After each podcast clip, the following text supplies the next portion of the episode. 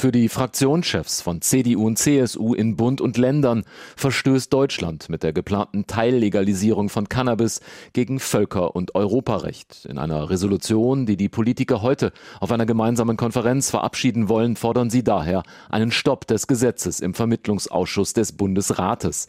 Vor der mit Mehrheit der Ampelregierung für den 1. April beschlossenen kontrollierten Freigabe von Cannabis in Deutschland kommt das Gesetz Ende März abschließend in den Bundesrat.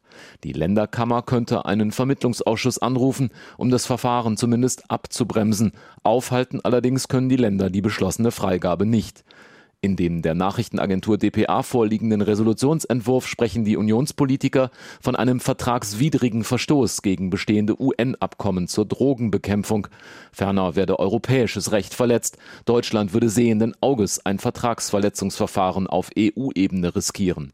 Zudem riefen die Fraktionschefs Bundespräsident Steinmeier auf, notfalls die Unterschrift für ein solches Gesetz zu verweigern.